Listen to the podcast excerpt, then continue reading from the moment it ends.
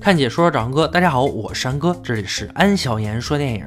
今天安哥给大家讲一部小伙遭人陷害，锒铛入狱，为了自由和清白不断越狱，根据真人真事改编的电影《巴比龙》。废话不多说，让我们开始说电影吧。巴比龙是一个偷盗高手，他可以通过听觉和触觉轻松地打开保险柜。一九三一年的巴黎，夜生活已经多姿多彩。巴比龙来到了他以往销赃的地方，黑老大正在处罚一个想给警察打小报告的人。巴比龙随后将偷来的钻石交给黑老大，并拿到了一万美金的报酬。在这里，你可以通过偷窃换取钱财，但是如果触碰到了黑老大的利益，那后果就很严重了。巴比龙找到自己的女友，送给她一条项链，项链盒子上还镶着几颗钻石。而这一幕被出来放风的黑老大手下尽收眼底，在和女友度过了精彩的一夜，才睡醒便听到了敲门声，是收房租的人。打开门却冲进来几名警察，巴比龙被指控谋杀，受害人就是昨晚黑老大处罚的那个人，无视了巴比龙整夜和女友在一起的不在场证明。巴比龙被判处无期徒刑，关进了监狱。他放弃了上诉，因为他知道这一切都是黑老大的计划。但他进入监狱的那一刻起，一个念头便萌生了出来：他要越狱，不顾一切的重获自由。送走了前来探望的女友，巴比龙旁边的囚犯和他搭讪，他叫朱洛特，顶多算是个小毛贼。朱洛特告诉巴比龙，想越狱必须得有钱。随后他们开始排队体检，朱洛特指着一个四眼告诉巴比龙，那是个百万富翁，叫路易斯，因为伪造国防公款被抓，在监狱里不知道有多少人都盯着这块肥肉。体检完，众人被告知，他们现在已经是法国圭亚那苦役营的所有物了。犯人们排队上了船，巴比龙找到了路易斯，告诉自己可以做他的保镖，保护他，但自己需要一笔钱，一笔用来越狱的钱。路易斯并不领情，他认为巴比龙是黄鼠狼给鸡拜年，相比相信他这个保镖，还不如待在离狱警近一点的地方。巴比龙没有强求，回到自己的床位。朱洛特建议巴比龙和自己组队越狱，但巴比龙认为越狱要有详细的计划，不是动动嘴皮子就可以的。夜里半睡半醒的路易斯被旁边的动静吵醒，他亲眼目睹一个囚犯刨开了他身边人的肚子，为的就是拿到他藏在肚子里的钱。而路过的狱警拿走了囚犯留在尸体旁边的钱，对被害人视而不见，还指望着狱警能保护自己呢。随后，路易斯主动找到了巴比龙，虽然对巴比龙越狱的想法嗤之以鼻，但为了自己能活着，他愿意为巴比龙的计划买单。而巴比龙明确提出逃跑时不能带着他。路易斯笑了，自己妻子正在外面打点，不出意外的话，圣诞节前他就能出去了。看雇主这么乐观，巴比龙也不再多说。夜里前面行凶的罪犯果然盯上了路易斯，还好巴比龙发现及时，将罪犯一顿暴打。路易斯趁机将罪犯的刀子捡起，随后狱警赶到，打开蒸汽，制服了暴动的犯人。朱洛特将路易斯手中的刀子藏在脚下，避过了狱警的检查。而巴比龙则被带到了头等舱，一番洗礼后，船只靠岸。朱洛特告诉巴比龙，他要通过自残进医院，再借机逃脱这里。随后拿着刀子将自己的腿划伤，然后下船时装作没抓稳摔了下去，如愿以偿的被担架抬走。犯人们排队来到监狱，典狱长站在断头台旁边发表演讲。他告诉众人，想越狱的悠着点儿，即便是侥幸越过警卫逃出了监狱，去到外面丛林的结果也只会是饿死。如果选择走水路的话，那水里的鲨鱼也不介意加餐，而一旦被抓回来，第一次被单独监禁两年，第二次被单独监禁五年，要是还有第三次的话，就直接流放恶魔岛，在那里度过余生。一旦在逃狱过程中杀了人，那结果就是被架上旁边的断头台。监狱是最能体现弱肉强食的地方，鱼龙混杂，更何况这里都是重刑犯。路易斯怕呀。一步不离的紧跟着巴比龙，挑选一个角落的位置，将行李放下，随后找到玉丽，用一千块大洋换取了医院护工的轻松工作和几根烟，外加一个笔记本。路易斯拿出了藏在不可描述部位的钱，交易达成。几声枪响惊醒了睡梦中的犯人，有一个犯人从医院越狱，巴比龙知道是朱洛特，随后二人如愿以偿的被安排到医院工作。却在途中碰到了路易斯的老熟人，这个人就是这里的副典狱长。他的妹夫因为贩卖路易斯提供的伪造公债被捕入狱，因此路易斯医院的工作泡汤了，二人就被派到搬石头的岗位。工作期间，路易斯因为闹肚子将钱弄丢，巴比龙冒着被狱警发现的风险找到了钱。却被路易斯认为他作为一个贼不可信任。而巴比龙告诉他，回到营地就会把钱还给他，但就算是把屁股缝上，也绝对不会再弄丢。路易斯为自己先入为主的想法向巴比龙道了歉。在此，巴比龙结识了一位前海军大胡子。大胡子告诉他，只要有钱，自己就能弄到船出海。返航途中遇到了几个本地人。巴比龙借机搭话，与此人达成协议，五千块可以送巴比龙到海岸，但要在三天内行动。狱中为了承担起保镖的职责，巴比龙尽忠职守，洗个澡都得打一架，这也让他的身上添了不少伤痕。晚上，路易斯想提出和巴比龙一起走，因为一旦巴比龙离开了，自己在这里结局就是死。但被巴比龙拒绝了。第二天，典狱长向大家宣布，有人行刺了警卫，其中一位于今早去世，而这个行刺者就是朱洛特。看到这个算不得交情太深的人被抓，巴比龙不由自主地站了起来，随后被狱警撂倒。朱洛特当着所有犯人的面被处决，然后典狱长指着巴比龙，让他再挑选一个犯人。两人去把尸体处理掉，理所当然的，巴比龙和路易斯二人抬走了尸体，三个狱警看护他们。途中有两名狱警去准备船只。路易斯因为没有触碰过这么血腥的场面，此时有点坚持不住了，坐倒在了地上。一旁的狱警立刻拿着鞭子上前抽打路易斯，眼看路易斯这小体格子再挨几下就该顶不住了。巴比龙看不下去，抄起石头打在狱警后脑，狱警当即倒地。两名狱警闻声赶到，顾不上太多，巴比龙当即选择逃跑。慌乱中，巴比龙跳进河里，侥幸逃脱追捕，顺着河流找到了那个当地人。事出突然，巴比龙身上并没有钱，便告诉当地人自己愿意用巴黎的财产来交付。没想到当地人告诉他，有没有钱都一样，典狱长会出双倍的报酬给他。巴比龙被上交，押回了监狱。所幸他偷袭的那个狱警没有死，于是巴比龙被转移到了圣约瑟夫岛，开始了为期两年的单独拘禁。这种惩罚会使人内心迅速崩溃，孤身一人不能说话，尤其心中还抱有幻想，希望越大，失望也就越大。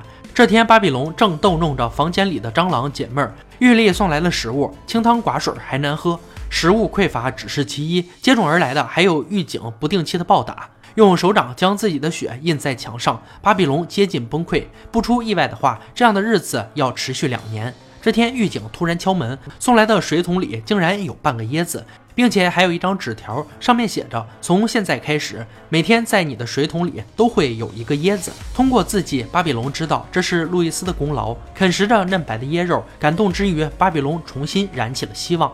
靠着椰子带来的营养，他开始每天在里面锻炼身体。越还是要越的，自己不能在这里倒下。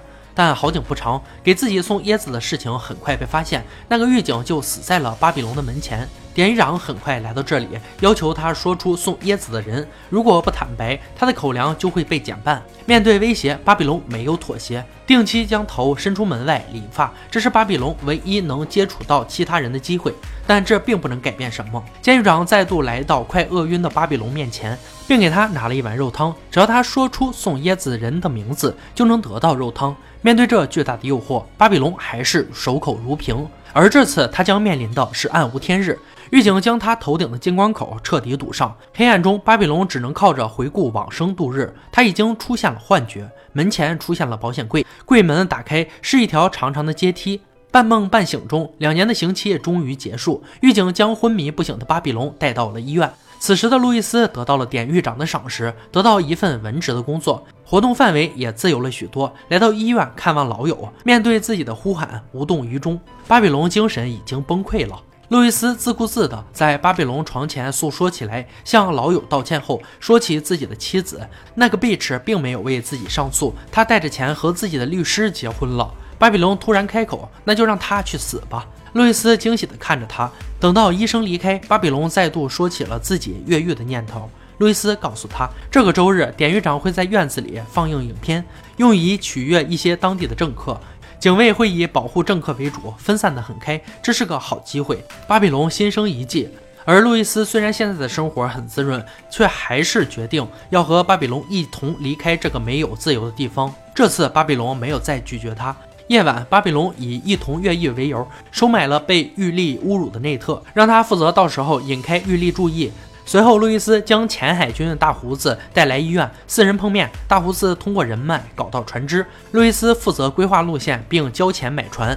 随后，巴比龙将医生给自己的镇定药交给路易斯，让他趁机放进狱警的咖啡里。晚上，影片如期放映。内特用美色将玉丽引走，大胡子和巴比龙趁机将脚下的钢管卸下。另一边，路易斯将放有镇定剂的饮品给狱警。巴比龙告诫大胡子千万不能杀人。而后，计划开始进行。二人先来到厕所，将玉丽打晕，解救内特，随后将迷迷糊糊的警卫放倒。正当要出门时，却下起了暴雨，观看人数纷纷进屋避雨。大雨浇湿了电路，导致停电。监狱内警报响起，进入警戒状态。关键时刻，路易斯带着中央走廊的钥匙到来。因为停电，警卫塔的灯不会亮，所以他们可以从警卫塔那里逃脱。一切有条不紊地进行，但在跳墙时出现了意外，塔灯突然亮起。慌乱中，路易斯摔断了腿。不顾大胡子的劝告，巴比龙和内特架上了路易斯。卖船的还是那些当地人，但这次多了个头头，加之大胡子这层关系，路易斯拿出了所有积蓄。四人终于坐上了船。小船缓缓驶向大海，但是这破船显然没法承受四人的重量，船内开始不断进水。为了减轻体重，大胡子想要将路易斯丢下船，不顾巴比龙的劝阻，大胡子准备动手，但最先动手的却是内特。他想趁大胡子不注意，将他手中的刀抢下，没想到被大胡子随手挥进了海里，随后和巴比龙厮打了起来。就在他快要掐死巴比龙时，一向懦弱的路易斯动了，拿起刀捅向了大胡子，手起刀落。手起刀落，最终结果了大胡子尸体扔进大海，并将落水的内特拉上船。但灾难才刚刚开始，呼啸而来的风暴席卷了他们的小船。巴比龙再次醒来时，发现自己躺在床上。岛上的部落人民救了他们。寻找同伴时，还遇到了修女。修女告诉他自己知道他们从何而来，他们需要忏悔。巴比龙找到了路易斯，但路易斯因为大胡子的事对巴比龙心生芥蒂，已经不想与他同行了。而内特对小岛的生活也很满意，现在只有巴比龙自己还想着回到巴黎。在一条小路上，巴比龙突然发现狱警开车前来，他赶紧抄近路跑回通知路易斯。带着路易斯刚出门，就看到内特被击毙，随后二人被狱警击倒，是修女告发了他们。此时，这个虚伪的女人还在一旁大放厥词。这次巴比龙要面对的是五年的单独拘禁。撑过这五年，巴比龙的头发已经变白。典狱长很好奇，支撑他的信念是什么？他决定将巴比龙投放到恶魔岛上，在那里，任何人都不会有希望，从来没有人逃出去过。这是海中孤岛。周围的海浪无时不刻冲刷着石壁，妄图逃跑的人都会拍死在石壁上。在这里又遇到了老友路易斯，背叛典狱长的行为不会讨到好果子，但显然他已经对逃跑不抱一丝希望。这里的犯人多是一些年迈之人，也不会对他的生命造成威胁。但巴比龙不一样，他从来没有放弃过对自由的向往，也正是这个信念让他挺过了五年的单独拘禁。巴比龙每天都会在海边观望，而路易斯每天都在墙壁上涂涂画画，将自己的期望印在墙上。功夫不负有心人，巴比龙通过不懈的观察发现，看似激流勇进的海潮，其实能带他回到海中。只要顺着海浪走，他们就能回归自由。二人用麻袋和椰子壳做了小筏，但离开之际，路易斯却告诉巴比龙，自己要留下来，就像巴比龙属于自由一样，自己属于这里。巴比龙尊重他的想法。拥抱过后，巴比龙跳向了大海。路易斯目送老友漂浮而去，露出了笑容。无论结果如何，这个男人终归是回到了自由的怀抱。多年后，年迈的巴比龙来到了法国。虽然他现在已经在委内瑞拉定居，但是他的自传必须要在法国发表，这对他来说很重要。电影到这里也就结束了。本片是根据亨利·查理耶的自传改编，记录了他八次的越狱生涯。自传以他的昵称命名，巴比龙法语的意思为蝴蝶。亨利胸前的蝴蝶纹身陪伴了他一生。他说纹蝴蝶是因为他喜欢自由。一九七三年十二月十六日，巴比龙电影上映。二零一八年被翻拍，也就是安哥解说的这一部电影描述的那一时期，超过八千名罪犯被放逐到法国圭亚那。其中大多数人永远留在了那里。一九七零年，法国司法部长签订了一则法令，允许亨利回到法国。他的余生都以一个自由人的身份度过。故事很精彩，看完后让人回味无穷。这是巴比龙的故事，也是很多人的故事。为了自由，为了尊严，为了讨一个说法，为了告诉人们自己没有错，不需要为自己没有做过的事情受罚，可以用一辈子的时间来实现它。水滴石穿，绳锯木断，这就是信念的强大。